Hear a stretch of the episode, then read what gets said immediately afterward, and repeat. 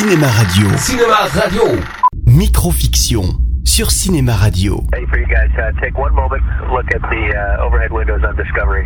Chaque semaine, Microfiction vous ouvre le sas du monde fabuleux de la science-fiction au cinéma. And attach it to ESP3. Microfiction, c'est seulement, sur Cinéma Radio. Okay, Ronnie, I'm ready to start motion station forward. Okay.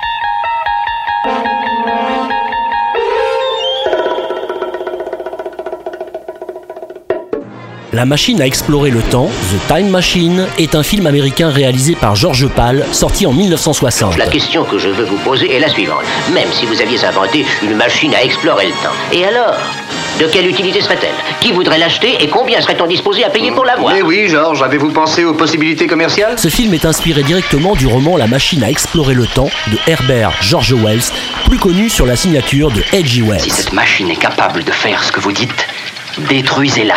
Détruisez-la avant qu'elle ne vous détruise. Le 31 décembre 1899, à Londres, un inventeur discute du sujet de la quatrième dimension avec quatre de ses amis et leur affirme qu'il a inventé une machine à explorer le temps. Je poussais le levier en avant, imperceptiblement. Après s'être assis dans l'appareil, il pousse le levier vers l'avant et la machine prend son départ vers le futur.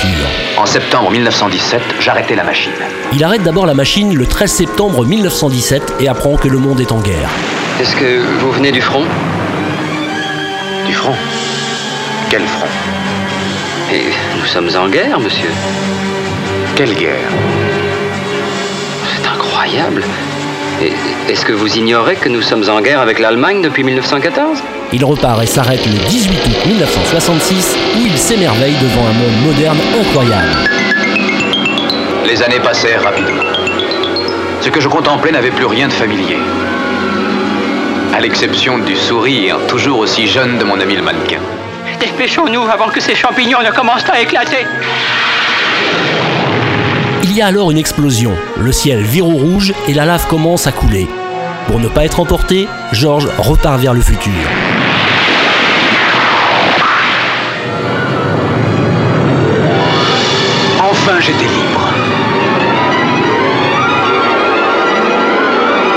Il stoppe alors brusquement la machine le 12 octobre 802 701. Arrêtez Il s'aperçoit alors que la race humaine est divisée en Et deux parties. Une vivant à la surface et l'autre sous terre, les Morlocks. Quand sa machine est volée par le peuple souterrain cannibale, il doit risquer sa vie pour retourner bien sûr dans son époque. La machine à explorer le temps est devenue un classique de la littérature, également du 7e art, mais un classique un peu boudé, un peu ignoré. Il y a l'histoire la plus ridicule que j'ai jamais entendue. Absolument invraisemblable. Sachez enfin que l'arrière-petit-fils d'H.G. Wells, l'auteur du roman dont le film est une adaptation, Simon Wells, réalisera en 2002 le remake du film de George Pal avec notamment Jeremy Irons. Je crois comprendre ce qu'il a fait.